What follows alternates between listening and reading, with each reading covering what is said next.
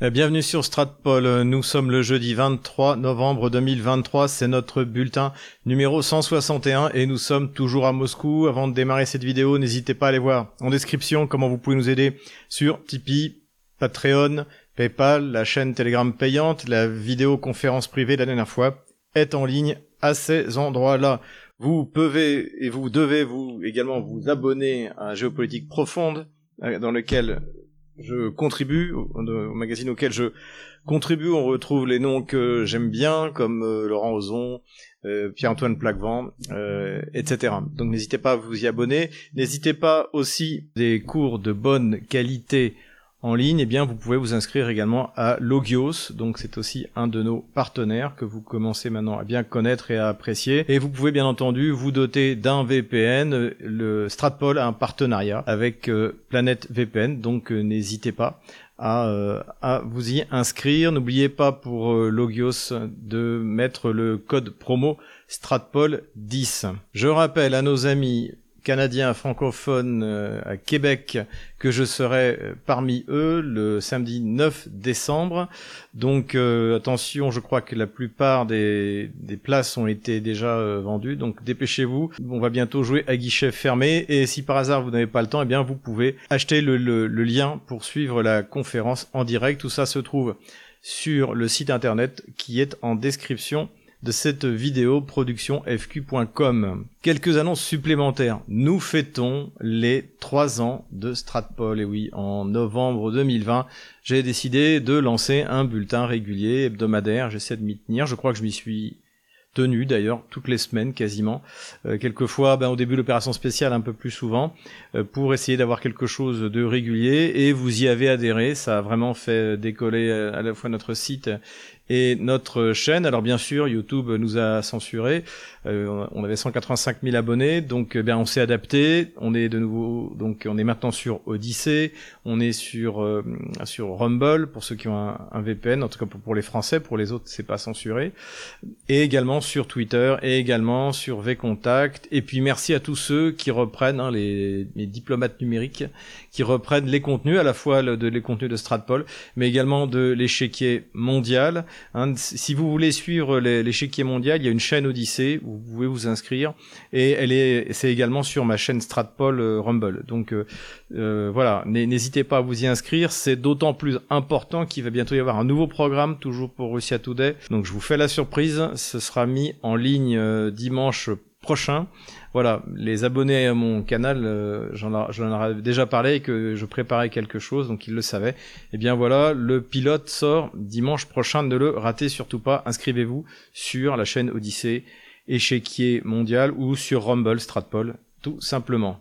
Économie maintenant et nous revenons sur un sujet qui nous est cher, c'est celui de la route maritime du Nord. Donc route maritime qui passe par l'Arctique. Hein. je vous renvoie aux vidéos qu'on avait fait à la fois sur Stratpol et surtout la très belle vidéo qu'on a fait euh, pour l'échiquier mondial sur euh, Russia Today en français. Donc la Russie, elle, bah, continue son projet. Elle va se doter encore de quatre brise-glaces nucléaires supplémentaires pour permettre de passer par cette route euh, toute l'année. Et son objectif pour 2035, eh bien, c'est d'arriver à faire transférer en volume de marchandises l'équivalent d'un quart de ce qui passe actuellement par le canal de Suez. Donc, euh, de ce côté-là, dans ce développement de l'Arctique et de l'extrême-orient russe, par conséquent, tout cela suit son cours et a même plutôt tendance à s'accélérer. Dédollarisation, les échanges entre la Chine et la Russie sont désormais à 95% réglés en yuan et en rouble, donc en monnaie nationale. Donc ça, c'est euh, une excellente chose. Autre chose excellente, on a appris ça grâce à l'ambassade de Chine en France, c'est que entre la banque centrale chinoise et la banque centrale saoudienne, il y a un accord de swap qui a été euh, signé, ce qui fait que désormais eux aussi pourront échanger sans passer par le SWIFT, sans passer euh, par euh, par les contraintes imposées par Washington. Donc là aussi, la dédollarisation suit son cours. Le président Vladimir Poutine est intervenu en ligne pour le G1 avec les, donc les autres euh, membres du, du G1, les autres euh, chefs d'État, et il a fait quelques, quelques déclarations assez intéressantes. Il a répété ce qu'il avait déjà dit, c'est-à-dire que la situation économique instable aujourd'hui est dû aux injections de liquidités abusives, hein, du quoi qu'il en coûte, comme celui d'Emmanuel Macron au moment de la crise euh, Covid, et également à cause des sanctions. Les sanctions, évidemment, provoquent des instabilités sur les marchés euh, énergétiques et ça frappe de plein fouet l'Europe et c'est une, une, des raisons euh, donc de l'inflation. Hein. Numéro 1, les injections de liquidités. Numéro 2, les sanctions euh, absolument absurdes qui sont mises principalement sur la Russie, mais pas seulement. La question de la Palestine a été également euh, posée, évidemment, ne fait pas l'unanimité au sein du G20, puisqu'il y a des pays comme les États-Unis, l'Angleterre. Alors la France, je sais, sais même plus trop où en est Emmanuel Macron, ça change euh, toutes les 24 heures, donc c'est en même temps permanent. Le fait est que, autant on va le voir, il y a un consensus au sein des pays euh, du Sud global, autant c'est pas du tout le cas entre dans le G20 à l'intérieur donc de ces pays du G20. Les derniers chiffres de l'économie russe sont positifs, sans être excellents. selon Bloomberg, la Russie va dégager en 2023 un excédent commercial à hauteur de 75 milliards de dollars. Alors c'est bien, hein. il y a une grosse accélération sur la fin de cette année. C'est tout de même trois fois moins euh, que l'année dernière. Euh, cela dit, le, le, résultat est bon. Pour vous donner un ordre d'idée, la France ne sait pas ce que c'est qu'un excédent commercial depuis 2002, je crois. Et euh, cette année, enfin l'année dernière, en 2022, on a battu le record avec moins 164 milliards de dollars. Je ne sais pas ce qu'Emmanuel Macron nous a et, son Bruno Le Maire nous ont réservé comme résultat cette année, mais on peut craindre le pire. D'autres chiffres toujours fournis par Bloomberg sont intéressants. On y découvre que euh, la Russie a compensé par son marché intérieur eh bien, la baisse de, des vols euh, civile entre euh, notamment l'Europe et, la Russie et donc euh, a compensé ça en développement son marché intérieur. Donc ça c'est une bonne chose. On voit aussi que les achats d'automobiles repartent à la hausse. Alors c'est pour la moitié de voitures chinoises. Hein. On se souvient que jusque aux, sanctions et au, retrait de Renault, hein, qui était en fait rendu obligatoire puisque l'actionnaire de Renault c'est l'État français, l'actionnaire principal. Donc là on est dans un processus de destruction socialiste de l'industrie qui est quelque chose d'assez courant en France qu'on observe dans tous les domaines, le nucléaire civil, etc., etc.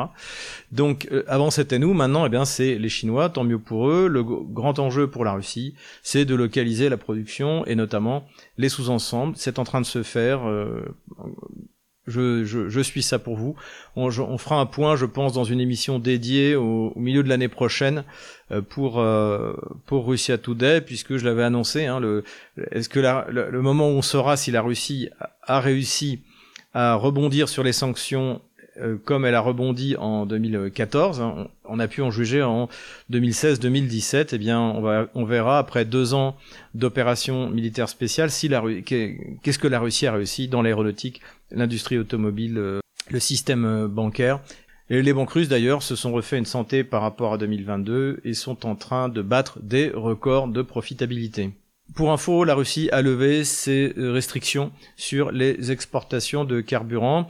On en avait parlé suite à un début de hausse donc des prix du diesel et de l'essence. Vladimir Poutine avait décidé d'interdire de manière temporaire les exportations jusqu'à ce que les prix redescendent. C'est ce qui s'est produit. Donc désormais les exportations peuvent reprendre. Dernier point sur l'économie, donc c'est euh, Charles Michel qui est le président du Conseil euh, européen. Donc le Conseil européen, c'est une structure qui définit la politique euh, au sein de l'Union européenne. C'est absolument pas démocratique, ils font ce qu'ils veulent. Tout ça, c'est la, gouvernance globale de, de Washington, de Davos, de de, tous ces gens-là, eh bien donc Charles Michel euh, réfléchit à la manière de voler définitivement les avoirs russes. Hein. Pour l'instant, les avoirs russes sont euh, euh, bloqués, donc il y en a, on, est, on estime qu'il y en a à hauteur de 300 milliards, dont 200 milliards en Europe, puisque la Russie a et c'est son erreur, euh, fait confiance aux, pays européens à acheter leurs leur, leur bons du trésor, leurs obligations. Et, donc il y a 200 milliards que l'Union européenne aimerait bien voler et surtout utiliser pour euh, donner à l'Ukraine. Le problème c'est que si l'Union européenne fait ça, eh bien qui va vouloir acheter ces obligations ou ces bons du Trésor. Donc euh, il cherche des solutions. Euh, alors il dit chercher des solutions juridiques. En fait non, euh, juridiquement ils peuvent faire passer les lois qu'ils veulent. La question elle est, elle est pas là. Le problème c'est que après plus personne ne va acheter leur leur bout de papier. C'est ça. Alors Charles Michel évoque la possibilité de ne pas voler les, les fonds russes, mais de voler seulement les intérêts. Mais là-dessus aussi, je suis sceptique parce que si jamais ils volent les intérêts de l'argent, des, actifs que les Russes ont, où les Russes ont placé de l'argent pour eux-mêmes gagner de l'argent. C'est pas pour rien qu'on le, on le fait. Qui va acheter encore une fois ces, euh, ces, ces, bouts de papier. Ce qui est intéressant, c'est que là, on voit vraiment l'aspect socialiste, hein, une espèce de dictature hyper centralisée que devient l'Union européenne et qui veut faire en fait la même chose qu'avait fait Lénine quand il est arrivé au pouvoir, c'est-à-dire annoncer que les emprunts russes ne seraient pas remboursés. Donc là, on en est, on en est à ce point-là. On a une structure qui est euh, pas loin de la banqueroute parce qu'en fait, elle a provoqué la banqueroute des États qui la finançaient, hein, à commencer euh, par l'Allemagne, et qui essaie de voler pour ses ses œuvres euh, l'argent qu'on lui a qu'on lui a confié. Donc là, on est vraiment comme disent les jeunes, en mode full socialisme, en ce qui concerne l'UERSS. Politico-diplomatique maintenant, le premier scandale de la semaine, eh bien, c'est la fermeture des points de passage, de quasiment tous les points de passage, entre la Russie et la Finlande, par la Finlande bien entendu. Alors moi c'est des points de passage que j'ai pris euh, à huit reprises, hein, quatre fois d'un côté, quatre fois de l'autre depuis le, début de l'opération spéciale. Donc heureusement il y a d'autres moyens de, de, voyager en, en quittant la Russie. Alors le prétexte qui a été donné par la Finlande, c'était un peu le, le, le, coup des Polonais vis-à-vis -vis de la Biélorussie, c'est qu'il y avait des vagues de migrants qui arrivaient ça, euh, la Russie a répondu de manière très claire en disant que les gens qu'elle laissait passer par les points de contrôle, euh, c'est ceux qui étaient en règle, c'est-à-dire ceux qui avaient des visas pour entrer dans l'Union européenne. Donc si ça crée vraiment un problème, et moi j'ai de gros doutes là-dessus, encore une fois je suis passé huit fois, j'ai pas vu un seul euh, immigrant en dehors de, des, populations européennes. Donc je, bon, si vraiment il y a des migrants qui viennent euh, d'Afrique ou du Moyen-Orient qui veulent passer euh, par la Russie, c'est pas par les points de contrôle officiels, donc ça sert à rien de les fermer, c'est euh, par par la forêt. Et encore, pour l'instant, on n'a rien vu de tel. La véritable raison, en fait, c'est l'intention des élites mondialisées qui dirigent la, Finlande, euh, qui sont totalement sous contrôle euh, washingtonien, totalement sous contrôle davosien, de préparer l'après-guerre euh, contre l'OTAN, c'est-à-dire de faire en sorte de créer les relations les plus mauvaises possibles entre la Finlande et la Russie. Et c'était pas donné, car depuis 1945, finalement, la, la relation entre l'URSS, puis la Russie et la Finlande est bonne la, neutralisation de la Finlande au sens propre du terme a été extrêmement bénéfique. Les, les Russes ont eu de bonnes relations avec eux, ont pardonné le siège de Leningrad, hein, qui a quand même causé un million de morts, dont un frère de, Vladimir Poutine donc euh, auquel l'armée finlandaise euh, Mannerheim hein, euh, a, pris part. Et les, Russes ont, tiré un, un trait là-dessus, on sont passés sont passés à autre chose. Et ensuite il n'y a pas de minorité russe opprimée en Finlande contrairement au reste des pays baltes. Donc les Russes avaient vraiment de bonnes relations. Donc il a fallu vraiment un travail euh, de, long terme et de fond pour mettre en place des élites à la tête de la Finlande pour provoquer euh, une, crise diplomatique en fait entre entre Helsinki et Moscou et c'est vraiment regrettable euh, symbole de cette crise diplomatique artificielle, c'est que le gouvernement finlandais a voulu faire comme en Allemagne, c'est-à-dire mettre un char russe détruit sur la place publique pour euh, montrer son soutien à, l'Ukraine et le résultat était le même, c'est-à-dire que tout le monde est allé y mettre des fleurs. Donc euh, ça aussi, c'est un échec, ça prouve bien quand même le côté artificiel, il n'y a pas d'hostilité fondamentale euh, entre les Finlandais et la Russie, au, contraire de de, la Pologne, si vous voulez. Donc voilà, c'est regrettable, mais bon, c'est pas ça qui va changer les choses euh, économiques ou militaires ou politiques pour la Russie. Politico-diplomatique, il y a eu le Forum culturel international à Saint-Pétersbourg où Vladimir Poutine euh, est intervenu et où l'excellent Pierre de Gaulle, a également intervenu, a, fait une, un petit euh, discours dans lequel il a souhaité que la France euh, rentre, euh, fasse partie des BRICS. Il a demandé à Vladimir Poutine s'il pensait que ce serait possible. Vladimir Poutine a répondu par l'affirmative et de nouveau on avait parlé comme au moment du club Valdaï, eh bien il a souligné le, respect euh, qu'il portait pour le grand-père de Pierre de Gaulle, donc le, général de Gaulle. Voilà, là ça s'est très bien passé et bonne nouvelle, eh bien nous avons enregistré une interview pour l'échiquier mondial sur Russia Today en français qui devrait être prochainement mise en ligne, donc ne la manquez pas. Politico-diplomatique toujours, et l'Argentine, un nouveau président, Javier Milei, donc qui a fait des déclarations qui partent un peu dans tous les sens. Moi, j'aime bien ce qu'il ce dit sur l'avortement. Pour le reste, surtout, c'est son comportement qui paraît euh, qui paraît assez étrange pour des gens euh, de culture, euh, disons, euh, classique comme nous. Cela dit, avant de porter un jugement définitif, j'attends parce que souvent ces déclarations sont contradictoires. Il a dit du mal du pape François, finalement on apprend qu'il vient de l'appeler. il a ses premières déclarations montrent qu'il dit qu'il est l'allié donc des États-Unis, de l'Occident, etc. Mais finalement, il n'est pas hostile aux BRICS. Et de toute manière, pourquoi aussi je prends ça avec beaucoup de recul, c'est que étant donné de l'état de l'économie de l'Argentine, c'est pas sa présence ou son absence des BRICS qui vont euh, qui vont modifier ce projet euh, de, de, partenariat économique global tel qu'il est en train de se mettre en place. Donc voilà, à suivre, mais pour moi c'est pas vraiment un événement important du point de vue international. Et d'ailleurs, puisqu'on parle des BRICS, le Nigeria, par la voix de son ministre des Affaires étrangères, vient d'annoncer qu'il souhaitait d'ici deux ans rejoindre la structure. BRICS toujours, donc là aussi il y a eu des réunions. BRICS toujours, la presse a noté qu'il y avait un consensus au sein des BRICS, y compris de la part de l'Inde, donc qui a plutôt une, c'est le moins qu'on puisse dire, une, euh, politique assez hostile vis-à-vis de, de l'islam. mais malgré tout, sur ce qui se passe au Proche-Orient, et notamment sur la solution des deux États, eh bien, il y a un consensus. Et ça, évidemment, ça inquiète euh, la plupart euh, des pays occidentaux, à commencer par les États-Unis. Ce qu'il faut également souligner, c'est qu'il y a même des pays qui veulent aller plus loin, puisque le Parlement sud-africain a voté une loi qui demande en fait la fermeture de l'ambassade d'Israël en Afrique du Sud. Donc ça, c'est quelque chose. Après, bon, la, la, décision reviendra et je ne pense pas qu'ils la prennent aux autorités euh, sud-africaines, mais ça montre bien l'atmosphère. Donc consensus sur le Proche-Orient, consensus sur l'Ukraine, puisque personne ne veut toucher à la Russie. En revanche, euh, pas de consensus sur l'autre menace totalitaire, c'est-à-dire l'activisme homosexualiste, hein, le, LGBTisme où là, évidemment, des, euh, des, pays comme le Brésil, avec euh, Lula à sa tête, je pense que ce serait différent si Bolsonaro euh, l'avait emporté. Entre nous, je pense qu'il l'a emporté, mais bon, peu importe. Donc si là, là, on a Lula, et Lula s'est fait élire notamment sur un programme de soutien au LGBTQI, ce qui est, comme le dit notre ami Nicolas Delot, lui-même brésilien, assez étonnant dans un pays où l'on a l'habitude de s'invectiver en utilisant des termes qui mettent en cause euh, la sexualité. Voilà pour les BRICS, revenons en Europe pour l'élection qui a euh, provoqué un choc, euh, bah, en Europe précisément, et en Occident de manière plus large, celle de Gert Wilders, j'espère qu'on prononce comme ça, aux Pays-Bas, donc qui est devenu le premier parti des Pays-Bas. Donc je suis pas un grand fan hein, de, de, de, ce mouvement.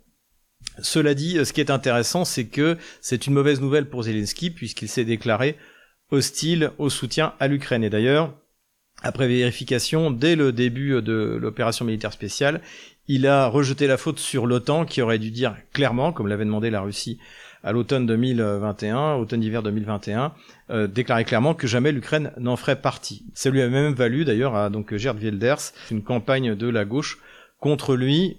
Et on peut ajouter, c'est d'ailleurs ce que j'ai fait sur euh, Twitter devenu X grâce à l'excellent Elon Musk euh, que euh, euh, aux Pays-Bas comme en Allemagne eh bien il y a le, mouvement nationaliste est le mouvement de la paix. C'est un mouvement anti-guerre.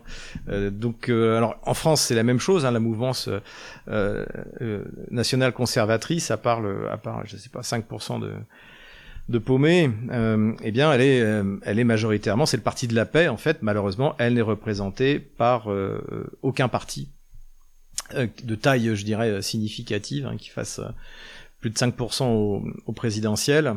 Eh bien, ce, ce mouvement-là n'est pas représenté en France, mais il existe.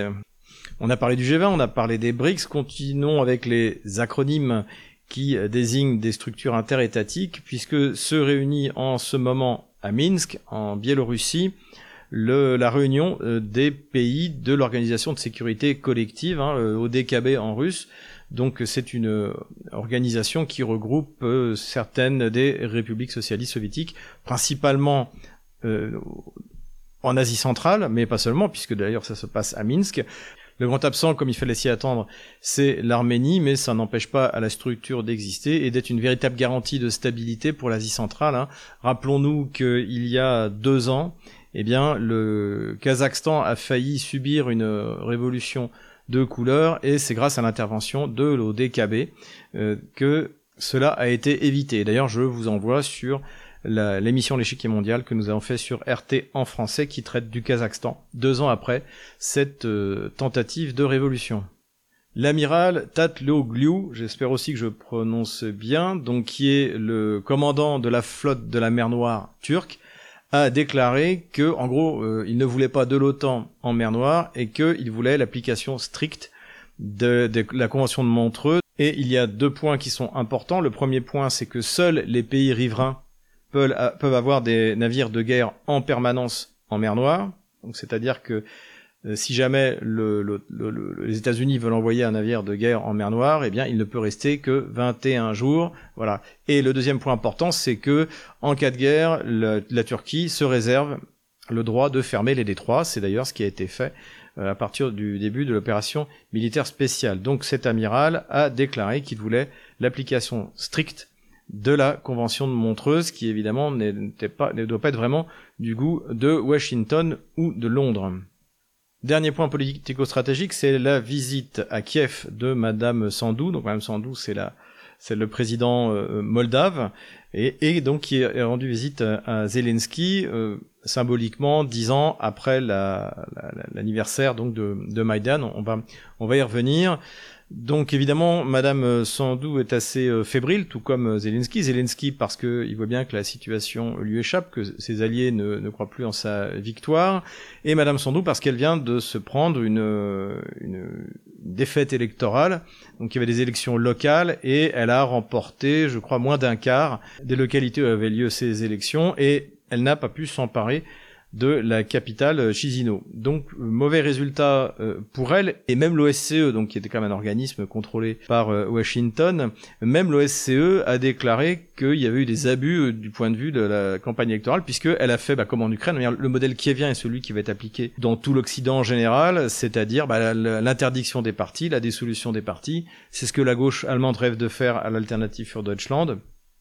Et c'est ce qui arriverait sans doute en France si encore une fois un parti euh, national conservateur euh, euh, apparaisse et qui puisse faire plus de 5%, évidemment qui serait rapidement interdit. Donc c'est un peu le modèle, je le modèle de dictature qui va se mettre en place petit à petit en Occident. Il a été euh, étudié euh, à Kiev, par Kiev, qui d'ailleurs mettait ses opposants euh, en, prison avant, avant, avant le, le, début de l'opération militaire spéciale. Hein. C'est avril 2021 que Medvedchuk, qui était le, leader donc de l'opposition dite pro-russe, est mise aux arrêts par le président Vladimir Zelensky.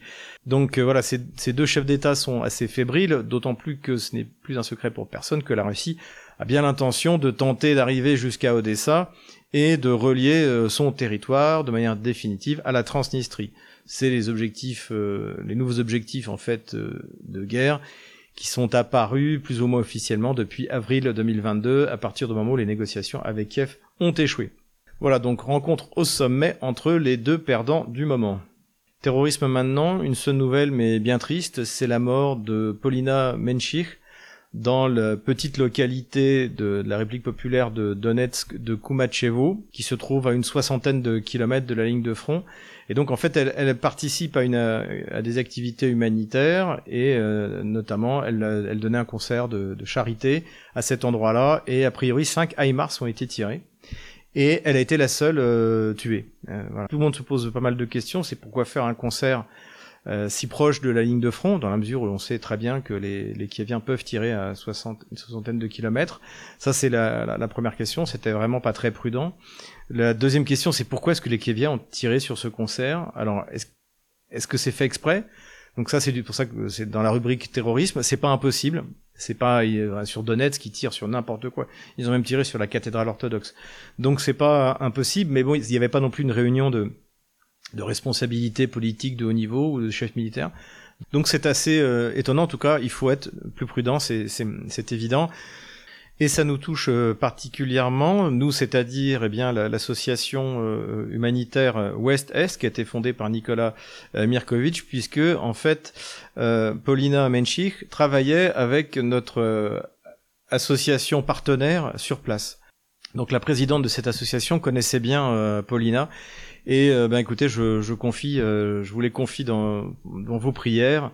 Euh, Paulina s'est rendue euh, dans, en DNR sans même le dire à sa mère, qui était, qui était à Moscou. Elle n'était même pas au courant, donc elle a appris que sa que sa fille était morte. voilà, alors qu'elle ne savait même pas qu'elle était partie en DNR. Voilà. Quelques points d'armement, notamment sur euh, les sous-marins et la dissuasion nucléaire. Le premier point, c'est que selon un article qui est sorti dans la presse anglo-saxonne, la flotte sous-marine chinoise a atteint une taille critique qui fait qu'elle n'est plus menacée par euh, son adversaire euh, nord-américain. Donc ça, c'est quelque chose quand même d'assez significatif. Et d'après cet article, la capacité de production chinoise est impressionnante. Et donc la, la, la, Chine pourrait passer de la parité à la supériorité. Deuxième point en matière de sous-marins, eh bien ça, ça nous vient d'Angleterre. On a appris qu'un sous-marin nucléaire anglais avait euh, failli euh, couler, euh, donc un peu ce qui est arrivé au Kursk, je sais pas si vous vous souvenez, le sous-marin russe il y, a, il y a 24 ans. Eh bien, on a échappé au même genre d'accident grâce, faut le dire, au sang-froid de l'équipage anglais. Cela dit, il y a une question qui se pose, c'est pourquoi est-ce que c'est arrivé? Comment euh, des, engins de ce niveau euh, technologique euh, peuvent connaître une telle, une telle panne? Est-ce que ça ne veut pas dire qu'il y a des problèmes qui apparaissent maintenant dans l'armée anglaise en particulier, mais dans les armées occidentales en général, des problèmes technologiques? Parce que il y a une perte de, de compétences. C'est quelque chose qu'on a observé il y a une vingtaine d'années, effectivement, quand Vladimir Poutine a repris la, l'armée russe en main, c'était, c'était pas joli joli après les années 90. Donc voilà, à suivre en tout cas si ce genre d'accident euh, se, se, répète, c'est très très inquiétant. En tout cas, nous, euh, les Français, nous avons réussi notre tir de missile, donc le M51 3, donc qui a une portée de 10 000 km et qui peut emporter euh, des charges nucléaires, l'équivalent de 1000 fois Hiroshima. Donc c'est ça, on est vraiment dans la dissuasion lourde. Donc on peut se féliciter d'une telle réussite, surtout que d'autres départs de missiles, notamment en avril 2018 quand euh, Emmanuel Macron avait voulu bombarder la Syrie, c'était très mal passé et on en a déjà souvent parlé, notamment dans l'entretien que j'avais fait avec Idriss Aberkan, dans la dissuasion nucléaire.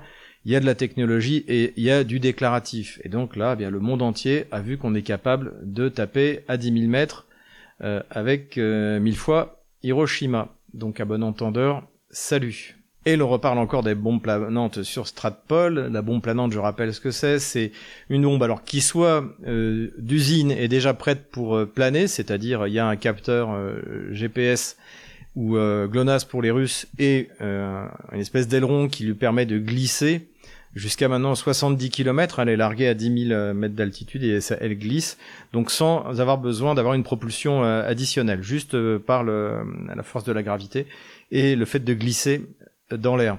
Donc euh, nous, on en a euh, parlé plusieurs fois parce que on avait noté ça d'ailleurs. Euh, c'était, je crois que c'était dès la fin de l'année dernière. Les Russes commençaient à en utiliser de plus en plus. Aujourd'hui, ils en utilisent massivement. Donc il y a différentes sortes de bombes. Donc vous avez des bombes de 250 kg, de 500 kg, d'une tonne 5 maintenant. Et LCI découvre leur existence. Et ils nous expliquent que c'est pour remplacer les calibres qui coûtent trop cher parce qu'ils coûtent 6 millions de dollars le calibre. Et alors je me suis demandé où euh, l'analphabète qui a préparé l'émission, le, documentaire sur LCI est allé chercher ce chiffre-là. En fait, j'ai trouvé, c'est sur Wikipédia en français, qui balance ce prix hallucinant. Euh, si vous voulez, pour vous donner un ordre d'idée, les, armements euh, occidentaux qui sont bien plus chers que les armements russes ou, chinois, un, un, un, scalp ou un, son équivalent britannique, un Storm Shadow, c'est un million de dollars. Euh, c'est pareil pour euh, l'attaque la MS euh, américain. Les HIMARS, c'est 150 000, 150 000 dollars, je crois, le tien. Donc c'est impossible que les Russes aient validé une, une, une, arme qui fait 6 millions de, de, dollars, qui coûte 6 millions de dollars. Ça n'a absolument aucun sens de, de bombarder euh, tout ça pour envoyer une, une ogive qui doit faire autour de 500 kilos de 500 kilos d'explosifs. Donc ça, c'est du n'importe quoi. Le, les Russes, je crois, le, prix à l'exportation de mémoire, c'était 500 000 euh, dollars. Et, euh, et, donc pour l'armée russe, ça doit être autour de 300 000 dollars. Voilà ce que ça coûte. Mais de toute manière, les bombes planantes, contrairement à ce qui est expliqué, ça ne remplace pas les missiles calibre. Les bombes planantes, ça porte, je viens de le dire, dans le meilleur des cas, à 70 km alors qu'un missile calibre, c'est pour taper à 2000 euh, km, donc c'est vraiment dans la profondeur du dispositif adverse. Alors que là, c'est quasiment, euh, et souvent d'ailleurs, pour frapper sur la ligne de front, les, les, bombes planantes sont utilisées sur la ligne de front. Comme d'habitude, LCI raconte n'importe quoi. En revanche, ce qui est intéressant, c'est l'arrivée sur le front des RBK 500. Alors, euh, RBK 500, en fait, c'est une bombe à fragmentation. Les Russes, au début, n'utilisaient pas de, de bombes à fragmentation euh, dans, sur le territoire ukrainien. Pourquoi? Parce qu'on l'a dit, une partie euh, de ces sous-munitions n'explose pas, donc c'est dangereux. Mais il y a six mois, les États-Unis, selon l'aveu de Joe Biden d'ailleurs, qui n'avaient plus que ça, on, en ont livré aux Ukrainiens qui les ont utilisés abondamment. Donc c'était des obus en fait, hein, c'était un obus, ça doit faire je pense 50 kilos, euh, 40-50 kilos de mémoire. Et là, le problème pour les Ukrainiens, c'est que c'est des bombes planantes. Alors on ne sait pas si c'est la bombe de base à, qui, à laquelle on a rajouté un capteur GLONASS et un aileron, ou si c'est la non pas la RBK, mais la PLK, donc euh, P pour planante, qui elle est, construite à la base pour euh, pour dériver. Mais en tout cas, le fait est que euh, maintenant, elle est utilisée massivement depuis quelques jours et que ça provoque la panique dans les rangs ukrainiens. D'après les informations qu'on a pu avoir, il est vrai côté russe. En tout cas, comme on le voit sur ces images, c'est quand même très très impressionnant. Le fonctionnement, en fait, c'est simple, c'est qu'à une certaine hauteur, eh bien, la bombe se sépare en plusieurs modules. Et il y a un module qui est une espèce de cerveau, et que si ce cerveau juge que la cible est bien et bien en dessous, elle donne l'ordre à tous les sous-modules de tirer leur euh, leur sous-munitions. Voilà, donc ça, ça a fait évidemment de gros dégâts. Quelques considérations militaires générales avant de passer à la carte des opérations militaires elles-mêmes. Kiev a célébrer évidemment les 10 ans de Maïdan, puisque ça fait effectivement 10 ans, je crois que c'était le 13 novembre, que les, euh, les émeutes, hein, puisque c'est comme ça qu'il faut les appeler, organisées euh, par euh, Washington, notamment Victoria Nolan, qui a des, des racines ukrainiennes, eh bien cette, cette manifestation qui a duré 4 mois, qui a abouti au départ de Viktor Yanukovych, je suis revenu, euh, je suis revenu dessus notamment pour euh, le JT de Russia Today avec Antoine Clairaut. Donc, ben, vous pouvez trouver la, vidéo sur le canal euh, Telegram. Pour moi, ce qui est vraiment important de retenir aujourd'hui, c'est que Maïdan est arrivé parce que le président Yanukovych, dit abusivement pro-russe, avait renoncé à appliquer son programme qu'il avait fait élire, c'est-à-dire faire du russe une deuxième langue nationale avec l'ukrainien, et euh, deuxièmement de rentrer dans l'union douanière. C'est pour ça qu'il s'était fait élire l'électorat pro-russe, qui est très nombreux en Ukraine, surtout à l'époque, il y a encore la Crimée et le Donbass, eh bien, avait voté massivement pour ça. Et il a trahi ses électeurs, comme font tous les partis pro-russes dans toute l'Ukraine, euh, quasiment depuis euh, depuis 1992. Donc non seulement il n'a pas appliqué son programme, mais en plus il a voulu signer avec l'Union européenne l'accord d'association en faisant croire, et c'est un deuxième mensonge, que c'était un premier pas vers l'Union européenne, ce que ça n'a jamais été. Résultat, donc ça a provoqué un coup d'État. La France, l'Allemagne et la Pologne se sont discrédités parce que l'accord de sortie de crise qui avait été signé le 20 février n'a pas été respecté, même pas 24 heures, et que Yanukovych a dû s'enfuir, a échappé à un attentat, et, euh, donc a fini, euh, a fini en Russie. Et Maïdan est à l'origine de l'opération militaire spéciale Maïdan, puis les accords de Minsk, accords de Minsk qui d'ailleurs, on le sait maintenant officiellement, grâce à François Hollande, Angela Merkel et, euh, Poroshenko, n'ont jamais été conçus pour être appliqués. Autre réflexion que je voudrais faire, qui est liée à la première, c'est que tout ça traduit un problème de l'Occident totalitaire autant. Tous les totalitarismes ont un problème autant parce qu'ils veulent que le changement se soit maintenant, que tout se soit réalisé rapidement. Parce qu'en fait, si vous regardez quelqu'un comme Yanukovych, en fait, aurait discrédité les, partis euh, pro-russes petit à petit par sa corruption, par euh, par sa mauvaise foi, par le fait que les Russes n'osaient pas s'opposer à lui parce qu'il était quand même officiellement pro-russe, que l'électorat qui votait pour lui c'était un, électorat russe ou russophone. Et en fait, les Occidentaux auraient mieux fait de laisser Yanukovych lui-même dérussifier l'Ukraine. Ça aurait été plus long, mais euh, beaucoup plus, beaucoup plus pérenne. Mais encore une fois, le changement c'est maintenant et pas demain. Donc ils l'ont putché pour mettre à la place euh, Poroshenko, comme ils ont putché Shevardnadze, qui était également un anti-russe et un pro-OTAN en Géorgie, pour le remplacer par Saakashvili. Voilà. Ce problème hein, des systèmes totalitaires par rapport au temps, Surtout quand vous croyez pas en Dieu, en fait, le, temps vous terrorise, l'arrivée de la mort vous terrorise. Vous ne vous projetez pas euh, en dehors de, la, de, la, vie humaine. Eh bien, ce problème des systèmes athées totalitaires euh, est quelque chose de fondamental à l'Occident dégénéré. Dix ans après Maïdan, eh bien, on voit arriver le général Austin, donc qui est le secrétaire d'État américain à la défense. Donc ça, c'est intéressant. Donc il a rencontré son homologue qui vient, donc Umarov, dont on a parlé, hein, qui est un, un guléniste, donc un islamiste tatar radical, donc qui est l'homme des Américains, faut, faut pas le cacher. Il l'a rencontré et on a vu sur des photos qu'il était avec Zaloujné. Zaloujné qui ne parle toujours pas. Toujours aucune vidéo de Zaloujné. C'est assez incroyable. Par curiosité, j'ai remonté son fil Telegram jusqu'à sa dernière vidéo, interview qu'il donne ou qui peut être datée, et c'est le 12 mai de, de cette année. Donc ça fait quand même un sacré bout de temps qu'il ne parle plus. Alors visiblement, ça doit être un choix, euh, un choix de, communication, peut-être un ordre qu'il a reçu de Zelensky, puisqu'il paraît qu'il serait en train de, s'opposer, qu'il y aura des conflits euh, en interne. C'est peut-être le cas. Moi, je, n'ai pas de certitude euh, là-dessus. Je pense que autour des élites kieviennes, c'est le mensonge total et permanent de tout sur tout. Donc euh, voilà. En fait, le fait est que Austin est venu et à mon avis, c'était pas pour annoncer des bonnes nouvelles, même si évidemment officiellement il a dit que l'Amérique le soutiendrait, etc. La réalité, c'est que les livraisons de munitions ont baissé de 30% parce que bah, 30% maintenant ont été renvoyés du côté euh, euh, d'Israël. Encore un petit point sur les pertes. Donc la BBC a mis à jour son décompte. Alors ce qui est assez étonnant, c'est que par rapport au dernier décompte, il y en a moins, il y a moins de pertes russes. Donc là, on est autour de, de 37 000 prouvées. Hein, la, méthode de la BBC qui est, pas mal, c'est-à-dire qu'ils vont chercher les nécrologies dans les journaux, les, déclarations des familles, etc. Et à partir de là, ils, euh, sortent, ils sortent une statistique. Alors évidemment que les, pertes qui sont données, comme la dernière fois, euh, ne correspondent pas au narratif occidental. Donc à chaque fois, sur un claquement de doigts, ils disent oui mais en fait faut faire x2. Hein, ils avaient déjà fait ça la dernière fois, on s'en était un peu moqué. Et là, là c'est pareil. En fait, ils nous expliquent non mais en fait, faut, faut faire au moins x2, x3. Euh, voilà. Ce qui est clair, c'est que les morts prouvés, il y en a 37 euh, 000. Voilà. Et, je pense que ce chiffre doit être vrai. Et vous pouvez faire un rapport de 2 à 3 pour connaître le nombre de blessés. Donc c'est énormément plus, c'est euh, 10 fois plus, enfin, Poutine disait 8 fois plus. Euh, moi je pense qu'on va plutôt sur du 10 fois plus de, de morts du côté du côté kievien. Ce qui provoque, on l'a plusieurs fois dit, c'est euh, cette mobilisation de masse. Là, les, les, plus fanatiques en Ukraine demandent la mobilisation de masse de tout le monde.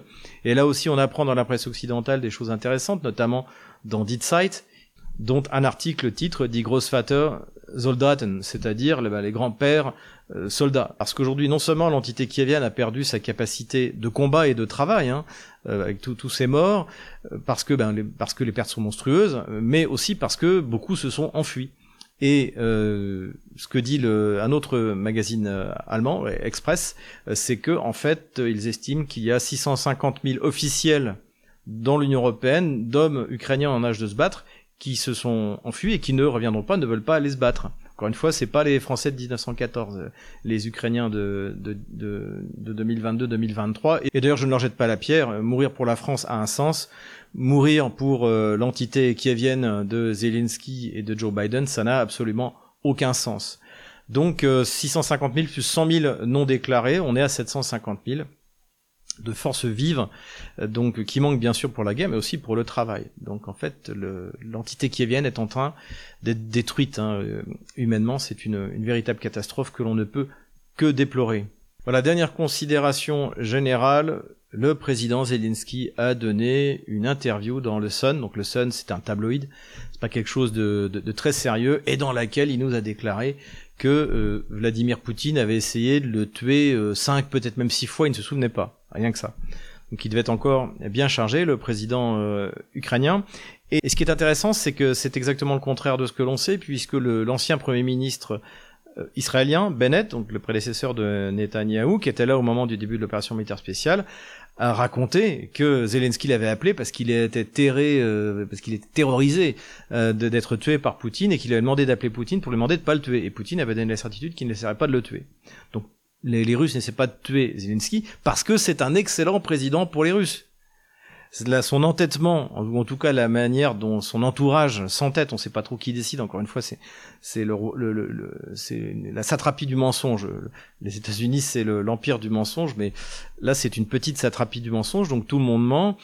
Et, et évidemment que la manière dont il s'est entêté à Mariupol, dont il s'est entêté à Artemiovsk, même ces, offensives qui ont impressionné, mais qui en fait étaient des véritables offensives suicides euh, euh, dans la région de Kharkov, et maintenant de ce qu'on en a vu euh, pendant la soi-disant contre-offensive qui dure depuis cinq mois, Tout ça, c'est excellent. Euh, seul Zelensky est suffisamment euh, borné, son entourage est suffisamment borné, mais voire stupide, pour vouloir tenir absolument Avdeyevka euh, encore aujourd'hui. Ça n'a absolument aucun sens. Donc Zelensky est un très bon président pour Vladimir Poutine. Ça lui va très bien, il n'a absolument aucune raison de le tuer. Ceux, à mon avis, qui ont des raisons de le tuer, c'est plutôt ses amis ou ses anciens alliés qui, euh, en l'éliminant, pourront dire euh, voilà, c'est les Russes, regardez, c'est un martyr, euh, c'est merveilleux. Donc là, Eric Zemmour nous fera son numéro sur le, patriotisme héroïque de, de Zelensky. Jordan Bardella organisera une minute de silence au Parlement européen. Enfin, on, imagine hein, à quel point tout ça, ça va, ça va, ça va vibrionner. Donc voilà, Zelensky est un, un, bon président pour Vladimir Poutine, pour la Russie. Et grâce à lui aussi que, au lieu de prendre seulement 30 000 kilomètres du Donbass, eh bien, la Russie va s'emparer euh, de, à mon avis, 250 000 kilomètres, hein, et surtout de toute la Nouvelle-Russie, ce qui est, euh, ce qui est plutôt une bonne chose pour, euh, pour, le, pour la Russie et pour l'Europe en général d'ailleurs. Mais passons maintenant à la carte des opérations militaires. De retour sur la carte militaire, donc comme vous le voyez, j'ai pu récupérer ma carte euh, map.army. Alors il y a toujours des bugs, je sais pas si c'est définitif, mais en tout cas, euh, finalement je suis revenu sur celle-là et j'ai récupéré, vous le voyez, c'est la ligne jaune. Donc c'est la ligne du, front telle qu'elle était bah, quand j'ai perdu ma carte, c'est-à-dire il y a 3-4 semaines à peu près. Comme ça, ça permettra de voir un peu par rapport à la ligne rouge qui est la ligne du moment, là, qui a progressé, euh, qui a reculé. Je vais euh, commencer tout de suite par le premier point, c'est ce dont j'ai parlé, donc euh, la mort de Paulina Mechnik à cet endroit-là, voilà, à Kumachovo, ici. Donc comme je vous le disais, en fait, c'est vraiment pas très loin de la ligne de front hein, quand on voit la portée des armements, voilà. On est à 62 km, c'est bien triste. Et pour la petite histoire, c'est dans cette région-là que j'avais été observateur pour le référendum dans le Donbass. Il y a un an qui avait euh, abouti au rattachement de la DNR et des trois autres provinces à la Fédération de Russie. L'OTAN a lancé une série euh, d'embarcations sans pilote, donc chargées d'explosifs pour attaquer les infrastructures portuaires euh, russes en Crimée. Ça a échoué et d'ailleurs, une des barques a renoncé à sa mission et s'est rendue et passée du côté russe. Voilà, bah, ça va permettre aux Russes de regarder un peu ce qu'il y a dedans. Voilà la bonne nouvelle. Mais revenons maintenant aux opérations terrestre, ou plutôt semi-terrestre, puisque là il s'agit de franchir le Dniepr.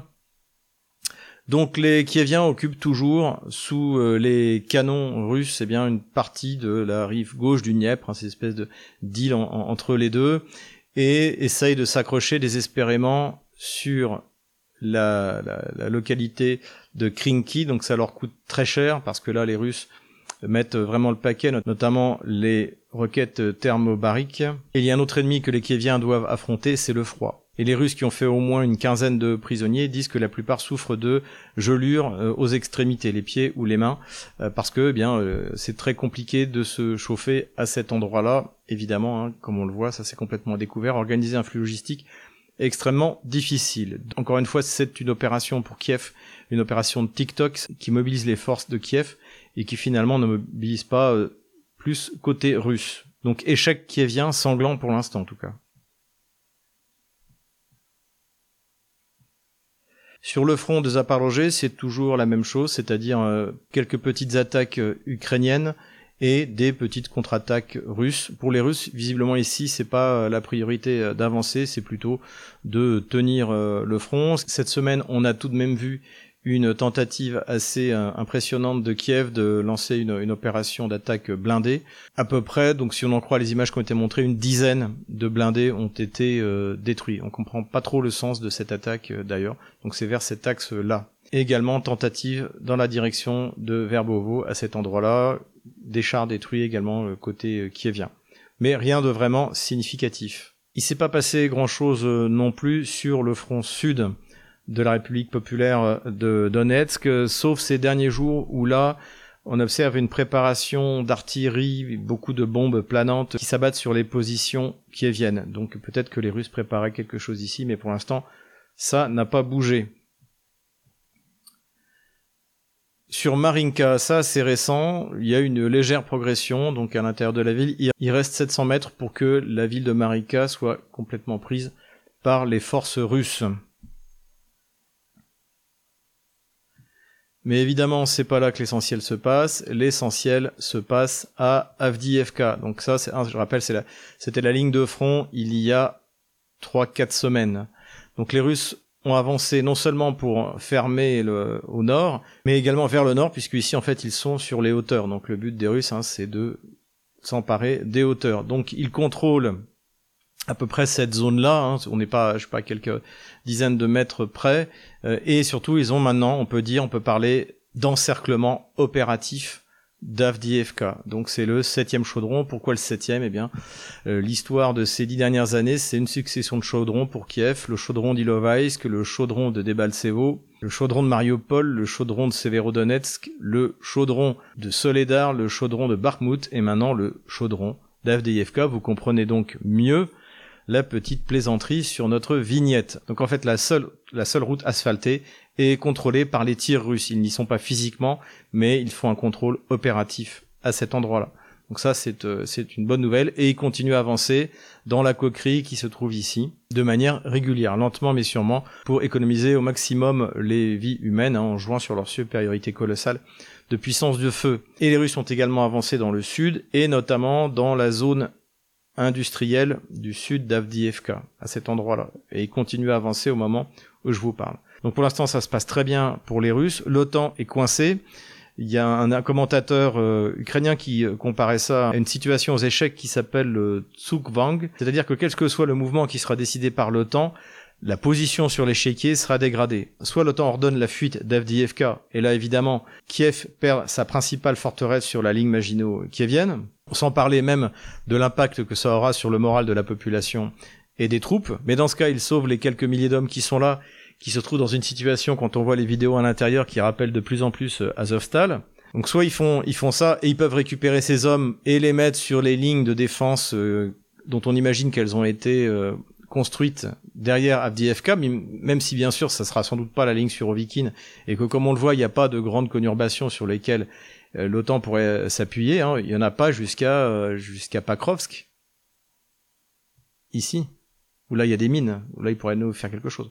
Soit il reste, et dans ce cas, ce à quoi on va assister, c'est ce qu'on a vu sur euh, Mariupol, donc euh, des colonnes de prisonniers, euh, des morts, une véritable catastrophe. Également pour la communication qui. Donc là, les Russes ont vraiment bien joué. On monte plus au nord d'Avdiivka. Pour faire diversion, les troupes otano-kieviennes ont décidé de lancer une nouvelle attaque absurde. Alors cette fois, c'est sur Gorlovka. Donc Gorlovka, c'est là.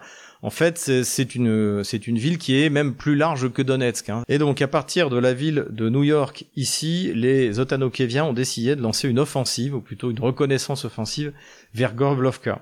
Et là, c'est pareil, c'est de vraiment de la pure opération TikTok, puisque ça n'avait aucune chance de réussir. Que voulaient faire les Kieviens il voulait s'emparer de cette euh, espèce de monticule ici, assez élevé. Alors là, on voit, on s'en rend pas trop compte. Et en fait, c'est des, c'est des déchets miniers, d'après euh, ce que j'ai compris, qui ont été accumulés. Donc il y a une route, on peut monter tout en haut. Et ça culmine à 200 mètres au-dessus de, de Gorlovka.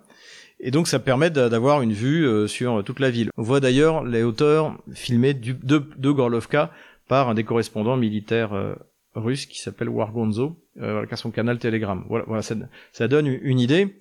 Euh, en revanche, comme on le voit, s'en emparer c'est une chose, mais ça peut pas être un but en soi. Il faut s'en emparer et tout de suite continuer l'offensive vers euh, Gorlovka. Sinon, on est à la merci des tirs. C'est quasiment du tir au, au pigeon.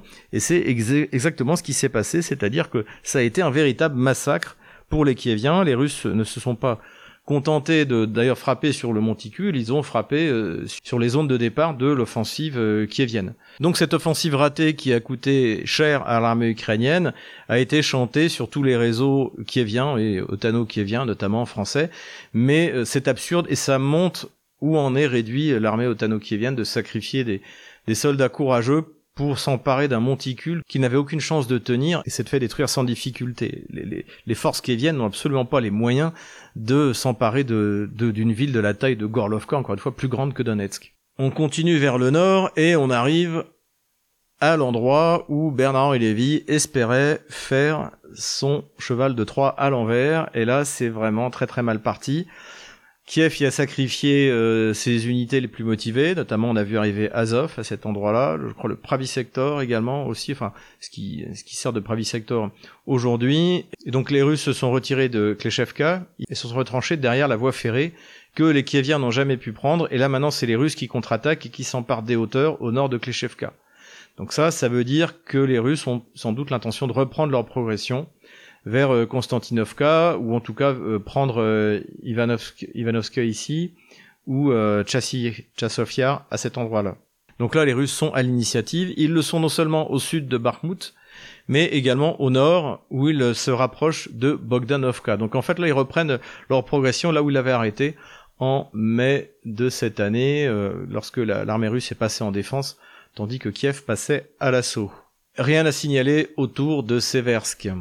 Ici aussi, c'est plutôt calme. Hein. Je rappelle que de toute manière, sur tout le front, euh, il y, a la, boue et maintenant il y a également euh, le froid, pas encore suffisamment pour geler le sol, mais il commence à faire froid. Alors la bonne chose pour les Russes, c'est que comme l'année dernière, les feuilles des arbres euh, sont tombées, donc maintenant les Russes qui ont la totale domination aérienne, hein, en dehors des drones où les Ukrainiens en ont encore un peu, mais déjà l'aviation, l'observation, les Russes dominent absolument. Eh bien, c'est un véritable champ de tir qui s'offre pour eux, bah, exactement ce qui s'est passé il y a un an. Plus au nord, il n'y a pas eu beaucoup de progression. Celle-là, donc c'était autour du village d'Ivanovka. On en avait parlé la semaine dernière, elle est confirmée. Et a priori, les forces russes sont en train de progresser sur les hauteurs. Et là, donc ça c'était il y a trois semaines, et depuis les Russes ont avancé un peu sur Nsikrovka, mais n'ont pas encore pris Sinkovka. Voilà, j'enlève la ligne de front d'il y a trois semaines. Voilà où on en est au 23 novembre 2023. Voilà, j'espère que cette vidéo vous a plu. Vous avez l'obligation morale de vous inscrire sur tous les réseaux sociaux. On est presque à 70 000 sur euh, Stratpol Twitter. On baisse sur euh, Telegram. Inscrivez-vous euh, sur euh, sur Telegram, ça c'est important. Inscrivez-vous aussi sur Odyssey, sur Rumble pour ceux qui ont accès, qui ont un VPN. Voilà, c'est comme ça qu'on pourra tenir bon. Et puis n'oubliez pas, vous pouvez voir ce bulletin sur Twitter X de Elon Musk et également sur VContact, le Facebook russe. Voilà, c'est tout pour aujourd'hui. Les nouvelles du front sont bonnes. Courage, on les aura.